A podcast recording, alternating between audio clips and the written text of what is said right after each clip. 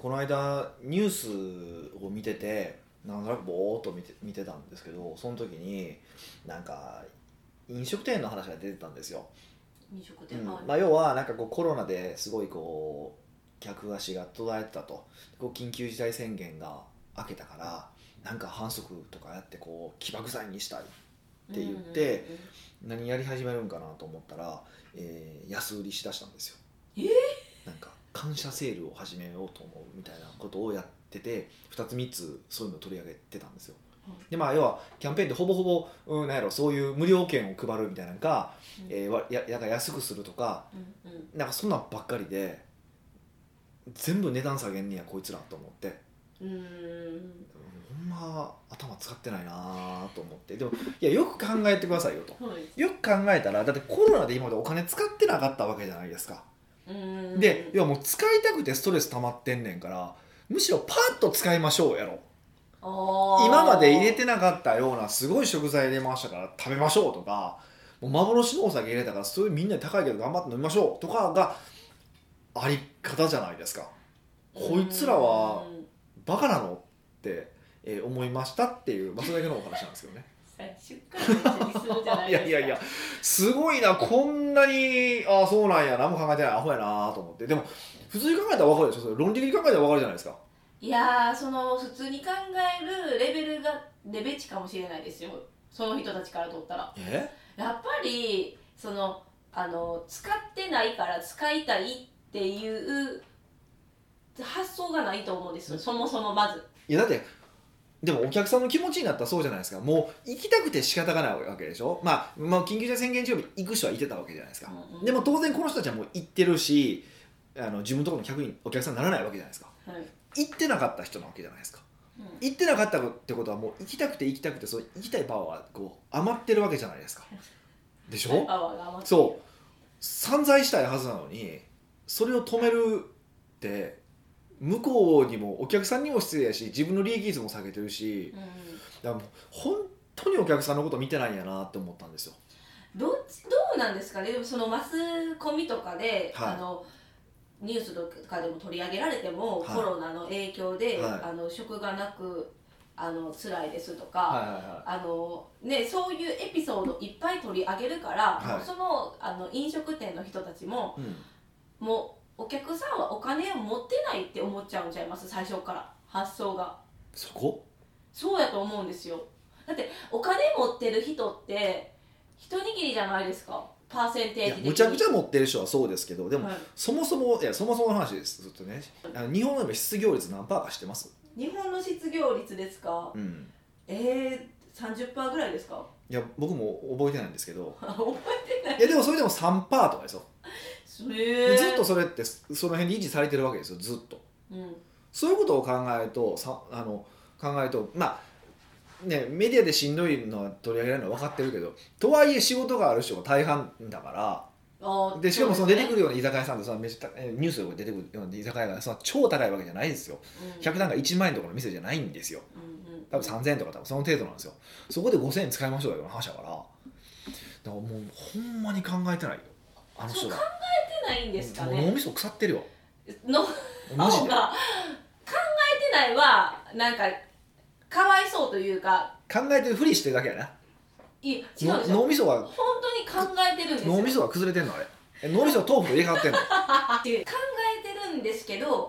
考える方向性が間違ってるって言ってほしいですよね。うんってこと考えてないってことやねそれっえてどうなんでそう考えてないことになるんですか。考えてる方向性が違うの。いやいやだって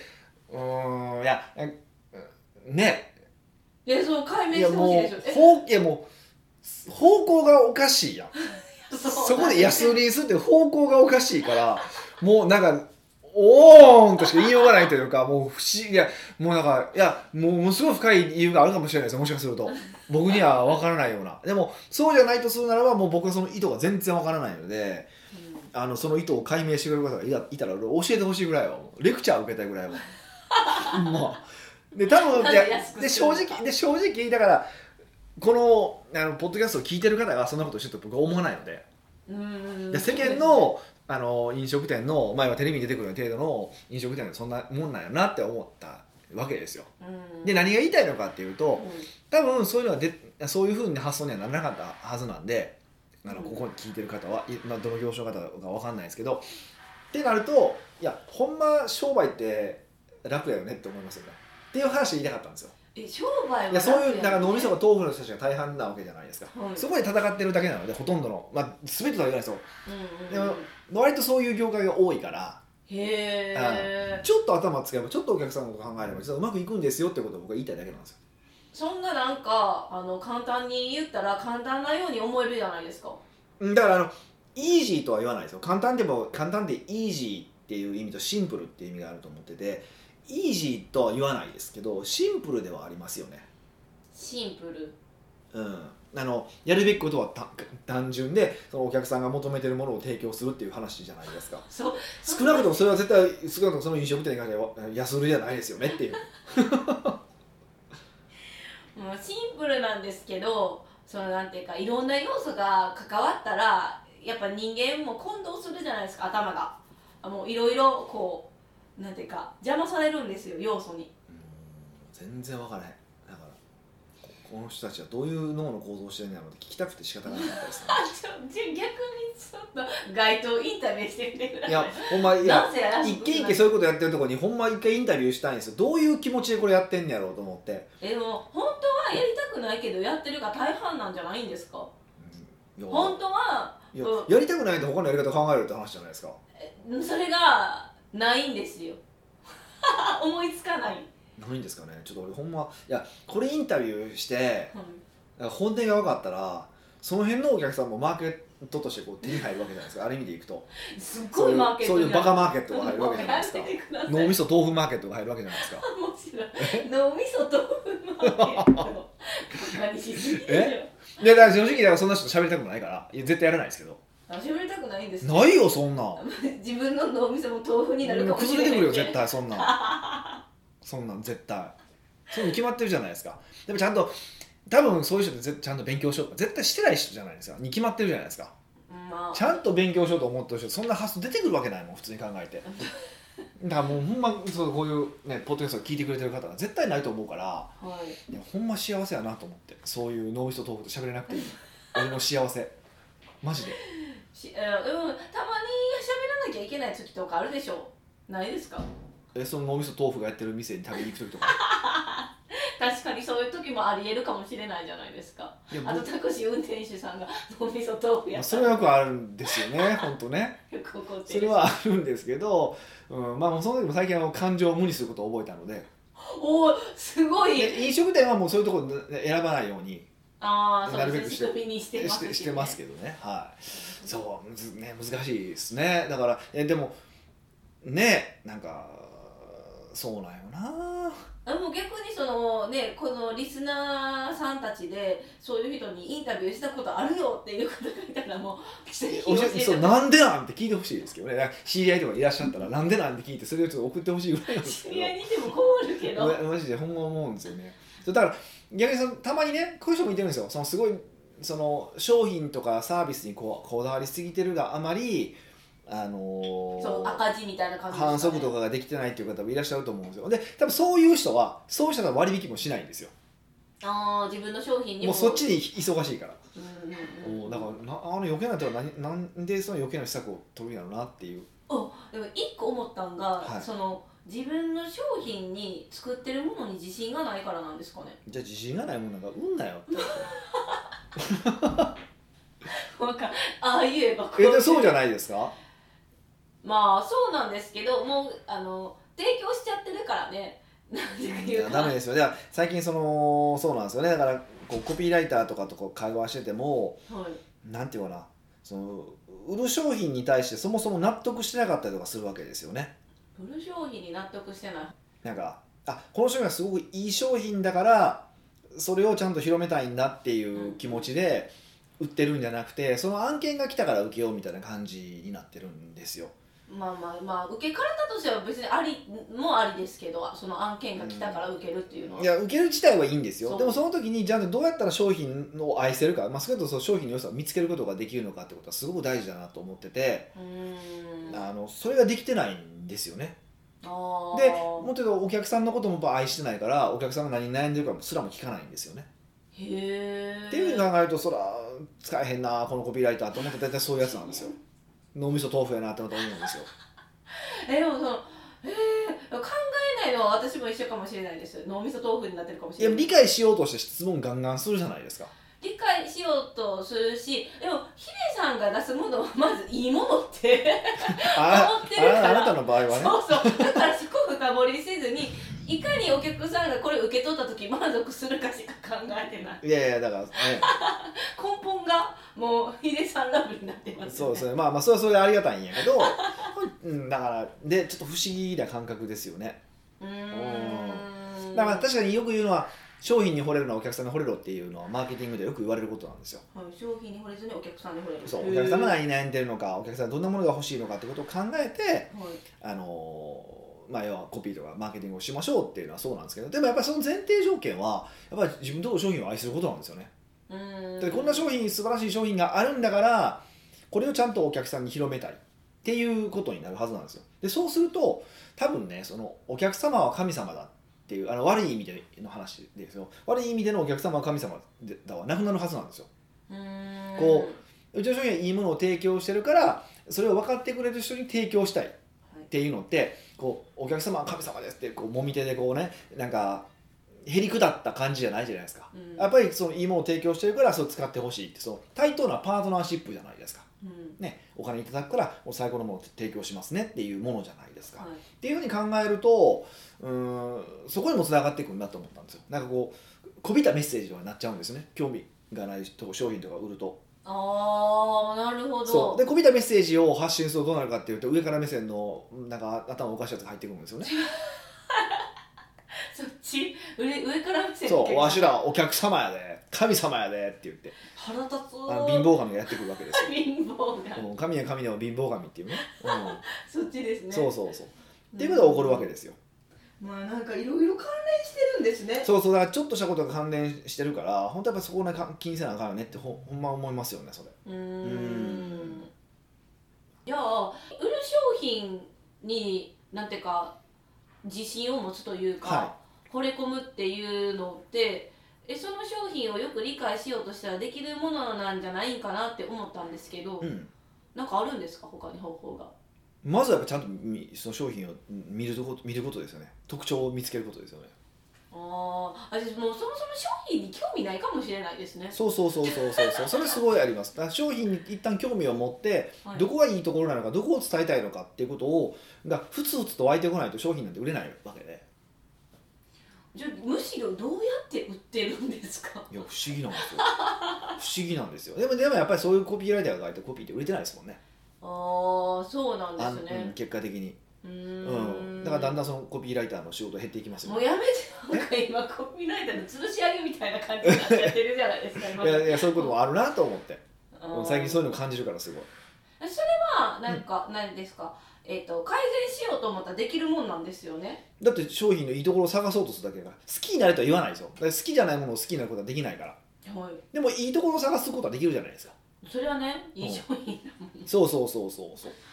おーじ ゃあこうもうり前提のリサーチとかそういうなんか根本的なところができていないからどう頑張っても売れないよってことですかそうほんでだからその自分の商品とか売っててもやっぱそのコピーとか書けないとかいいメッセージが作れないっていう時って自分は商品分かってるつもりなんですよね、つもりまあ、な自分の商品だから分かってるってつもりなんですけど実は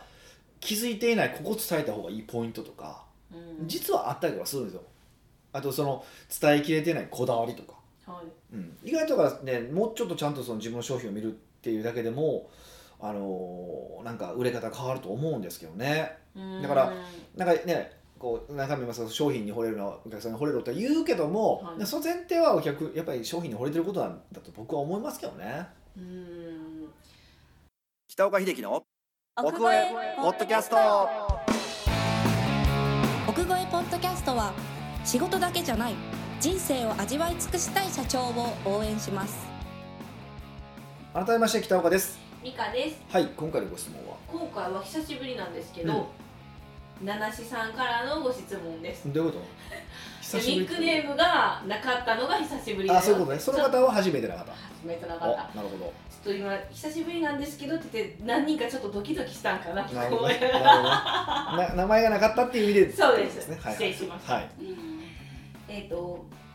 私は自分の起業経験を生かして同じ女性の方が起業するのをサポートするビジネスをしていますなるほど専業主婦のお客さんが割といるのですがうん起業家の夫がお金を稼ぐようになって夫の態度が変わったうんだから自分も起業で成功して離婚したいという相談をしばしば受けますえー、あなるほどねあまりにも同じような相談が多いので不思議で仕方がありませんうん北岡さんはコンサル先で夫婦仲の相談にも乗ると以前話していましたうんこの話は本当なのでしょうかうんもし本当なのであればなぜ夫の態度が変わるのでしょうか、ぜひ教えてくださいああ面白いねなるほどね、ありますよねこれあるあるですよねああそういうことですねあの夫が起業して夫じゃがあ旦那さんは経営しててでまあ起業してるけど経営してて奥さんが多分専業主婦をされてて、で奥さんが旦那が変わったっていうって話でしょこれめちゃくちゃ多いですよねこれあ多いんですねめちゃくちゃ多いこれもうトップ1ぐらいですかうナンんバー夫スリー婦仲の話でいくと結構そういうトップワンツーの感じですよね、すぐ来ましたね、うん、で特に多いのはあのーこう起業当初とか起業前からこう結婚したりとか付き合ってたりとかそういうのすごい多いですよねまあまあまあそうですよねだって当初ってすごい大変だからそ当う初の時の一度た時と、まあ、成功した時もどっちも見てるからビですフォーよアねフターが見える特にそれはよく話に出てきますよねへえ夫が態度変わるもんなんですかえっとねこれねえっともちろん変わってる場合がないとは言わないですようないとは言わないですけど、うん、ほとんどの場合はそれ奥さんに原因があることが正直多いんですよんえー、嘘やんあでもどっちが悪いいとか言い悪いとかの話じゃなくて、はあのあの両方に原因があるから言い悪いの話じゃないんですけど女性の方に原因があることが多くてっていうどういう意味なのかっていうと,、うん、と旦那さんは当然成長するんですよそこの中でやっぱいろんな成長をするんですよい起業してるからってことですかそうそうそう起業して、まあ、いろんなこと揉まれたりとかしてやっぱりこう成長していくんですよでもうん専業主婦とかしてて、まあ、家を支えることはずっとやってるけども刺激はないからまあ停滞とまでは言わないけど成長速度はやっぱりその起業家とか経営者と比べると遅くなるじゃないですかううんでだんだんだんだんこう離れてくるんですよねもうなんとなく分かるようなそうそうそうそれであの合わなくなったって感じてるだけなんですよ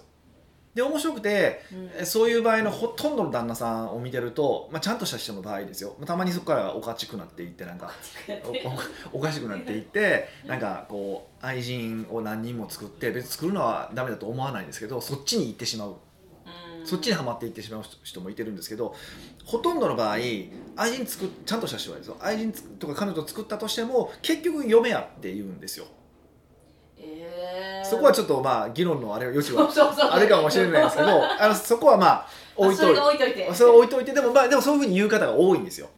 やっぱり僕のクライアントさんとかでもまあそういう方もいらっしゃって今日成功していって彼女とか、まあ、愛人とか作られてる方もいらっしゃるんですけどでそういう方もえでも結局最後は嫁やでって奥さんやでっていうふうにおっしゃるわけですようんでもやっぱ奥さんからすると、まあ、その浮気してるとしてないとかじゃなくてそういう知ってるとかじゃなくてあの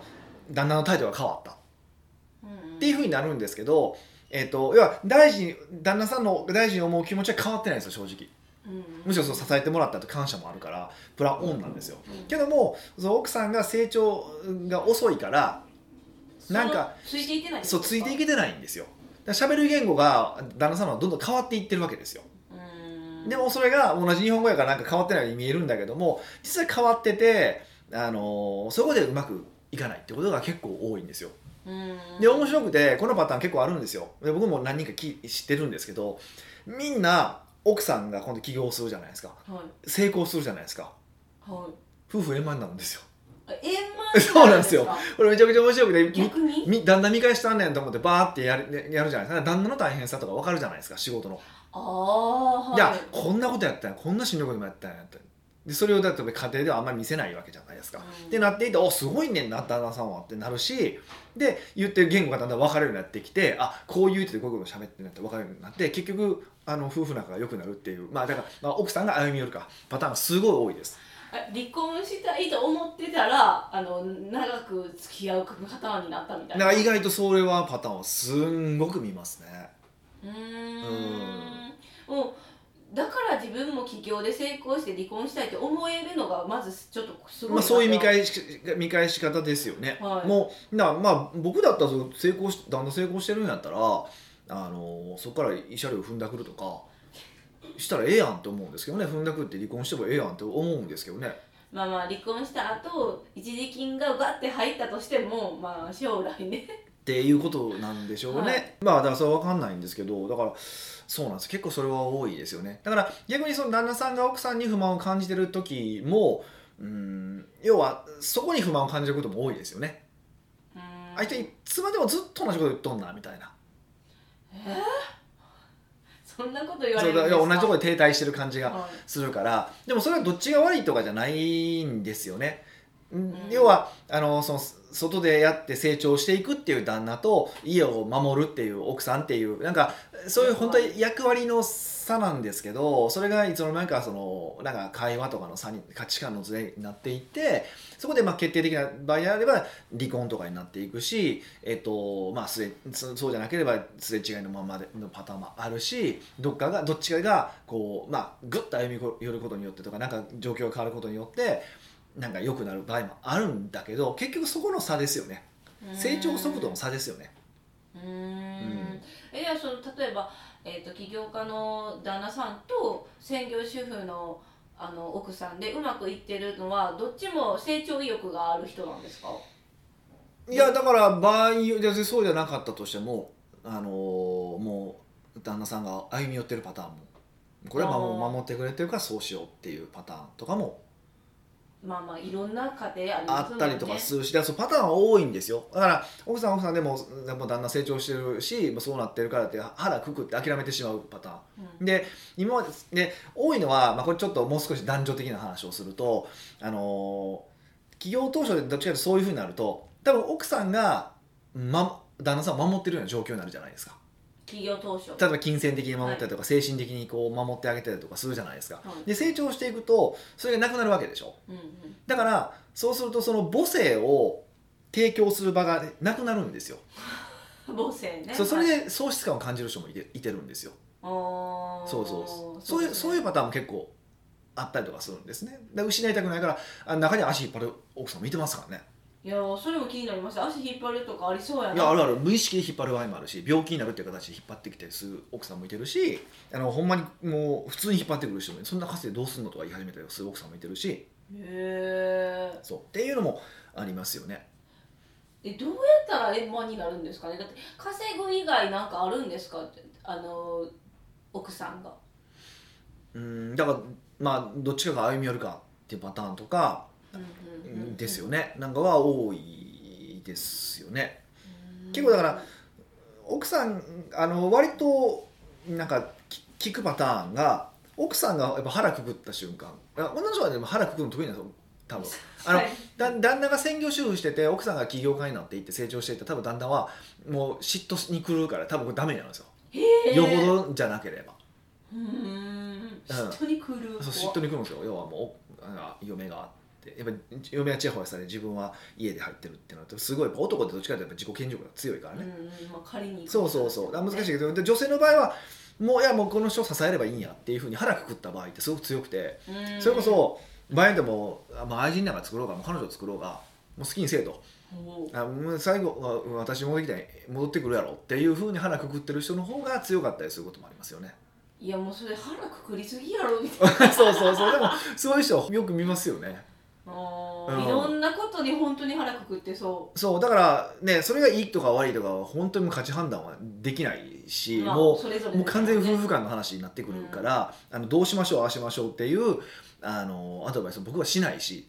どれがいいとも言わないし、でも一つ言えることは世間でいいとか悪いとかで決めるんじゃなくて夫婦間でどれがいいのか悪いのか決めてほしいって話はよくするんですよ。そこか難しいんですよそうだからこそあのやっぱ話をその目を見て話をする時間を作ってくれあ夫婦同士でってそこうとですねそうでよく言うんですけど、えっと、その目を合わせて話す時間を計測すると1週間で30分になりそうなんですふ夫婦ってそんな意外とそうなんですよそれこそスマホ見ながらとかテレビ見ながらとかえーとか喋ったりとかするから、意外と喋ってると喋ってないことが多いんですよだからそのランチ僕はよく言うのはランチ月に2回でいいからランチしてくださいと奥さんと二人奥さんの2人でそうするとまあその時間中は向き合わざるを得ないじゃないですかそうですねで別に会話でき、ね、ある時もない時もあるけどもまあそういう時はあるじゃないですかうんそうするとまあなんかちょっとずつ会話も生まれてくるしお互いが考えてることとかも話せざるを得なくなってくるしっていうことですよねへえ、そんな効果的なランチなんですねうんあの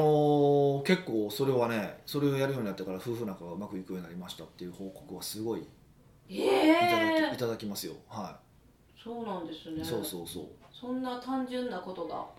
うん、だすやっぱりいかに特に旦那側がこれも旦那の問題ですよ旦那側が起こった奥さんの話を聞いてないからですよね、ひどいやつめはい、もう世の中の旦那さんいやでもそれはねあのかばうつもりはないんですけどやっぱりもう仕事でエネルギー使ってるんですよはいでこれどっかでこれも喋ったことがあると思うんですけど家庭円満になる秘訣は仕事でで手抜いてエネルギー残して家帰ることだって言ってた人がいてていやほんまそうやなと思っててうんそんなねあの家の時間までもを入れてってことそうそうそうそそうそうだから、まあ、エネルギー100で朝出るじゃないですかうで寝るときは、まあ寝るときは、まあ、寝るときはゼロだとするじゃないですか。で、ある程度こう、意志の力でこう全部動かすわけだけど、その意志の力を家の中でも発揮できるぐらいは残して家に帰らないと。そうですねううんん。それはやっぱありますよね。そうそうあのまあどっちかにしてもどっちかがねお金を稼ぐようになってまああのなんていうかこう価値観が合わずあ価値観じゃないしなんていうんですか成長が合わず、はいあんまりうまくいってなかったら、まあ、まずはあのランチを月に2回でもできたらそれはちょっとずつ好転していくよっていうあ、それだけでも全然なんか相手の考えも分かってくるし、だから、例えば、あれやられて嫌やった、これやられて嫌やったってこともあるじゃないですか。これ言っなんでこう言ったんかなとかっていうことも、すまあもうストレートに聞けるようになってくるんですよ、だんだん。多分初めの多分3回とか4回とか聞けないですけど、3ヶ月、4ヶ月、半年で続けていくと、あれどういう人やったんとかって聞いたりとかできるわけですよ。うんでそうすると、意外と全然悪意のないことだったりすることはすごい多いんですよ。うんむちゃくちゃ多いんですよ。知らずにとかそうそう、ほんまに嫌いでムカついてたら、そもそもランチなんか行かへんしね、お互い。あーって考えればランチに行く関係ってことは多分ほとんどの場合悪意なくやってるんですよお互い、うんうんうんまあ、特に旦那側が はいそうそうで特にだん、ね、男と女の脳の使い方が違うわけで余そうで計すよねコミュニケーションをまあ求める女性の脳っていうのがあるからで情報だけを求める男側の脳っていうのがあるからそうですそねうそうそうそうだからやっぱ男女差っていうのは、ね、こんだけ男女平等だとか言われるけどやっぱ絶対にあるからはいあのもちろんその男と女とってこういうこうグラフがあったとしたら男と100女と0っていうことはないと思いますよ、うん男と70のあの女と30とかそのなんかつまみはあると思うけどでもやっぱり女性的な発想と男性的な発想脳の使い方ってあるから全然違いますもんねそうでそれはうもうなんかは話せざるを得ない状況においてで話をするのは女性の方なのでもう少なくともじょ話をする機会を作るのは男性の仕事なのでそうすると。うーんっていう男性側がランチを企画するしかないよねっていうのがまああの僕のあれですねまあそれぐらいしてもういいじゃないですかね旦那さんあのランチ予約してごおいおいしいご飯そうだからそう食そべうながだそうよく言うのは奥さんに感謝してるんですよねって言ったらもうみんなしてるって言うんですよほんまかいなとで奥さん大事なんですよ大事やと思ってると、はいうん、何も浮気しても大事だと思ってるとそこはオフレコいやもうでもまあそれでもちろん奥さんに言わへんけどそういですよやそそうそうですよねって話になるからだからだったらそれを一回形にしてほしいとでその形はうんだからプレゼントとかやっぱやっちゃいがちなんやっぱお金払ったらねやけどそこで時間っていう形で投資してあげると全然変わってくるからとりあえず騙されたと思って半年月2回ランチをルーティンにしてくれって言うん ですよ、言い方まあ、このルーティンって言い方すごいしこれはあの奥さんに言わん方がいいですよって言うんけど言うねんけどあの奥さんに言うとルーティンなんて言うけどあのよりも努力しますの方がいいって話をよくすするんやけどでも本当はルーティンの方が重たいんですよ絶対にやらないといけないわけいな。ねまあまあ淡々そうと本当はね本当はやらないといけないから重たいんですけどですけどルーティンという言葉は使わないでくださいとこれから2週間に1回ランチ行くのルーティンにするからはダメですとそう2週間に1回ランチ行こううん素敵素敵行こうと努力してるするっていう風の方がねあの本当の意味の言葉の重さは分かってないからあ女の人分かってないからうんあのそっちで言って心の中でルーティンって思ってくださいと、うんうんううんんっていうことはよく言いますよねまあまあそういう割り切りも大事ですもんねそうだから相手に通じることを使わないといけないのはお互い様なので、はいまあまあそういうふうに言うといいんじゃないですかっていうことですねうーんえじゃあこの七志さんもよくこういう相談受けるっておっしゃってますけど、はいじゃあもうそれは相談受けてもじゃあもう頑張ってから起業して成功しようぜみたいな感じでいいんですかねしてもいいし、まあ、一回ちょっとランチ行く行ってみようあっていじうゃあもう女性からもうじゃあもうあ逆パターンもあるんじゃないですかっていうことは一応ね、まあ、まあ難しいと思いますけどね旦那さんはその気にならないと難しいからそうですよじゃあそれでこはまあは北岡さんってすごいいいコンサルタントがいててその人に旦那さんつけるといいと思いますよって言ってあ言ってもらうと 珍しく営業みたいになっちゃったじゃないですかまあまあそうですねそういう感じで、うんね対応していただければいいかなと思いまそうですねした、はい屋外ポッドキャストではビジネスの質問から個人的な質問まで幅広い質問をお待ちしております質問を採用された方には素敵なプレゼントを差し上げておりますので質問フォームよりお問い合わせくださいはいというわけでまた来週お会いしましょう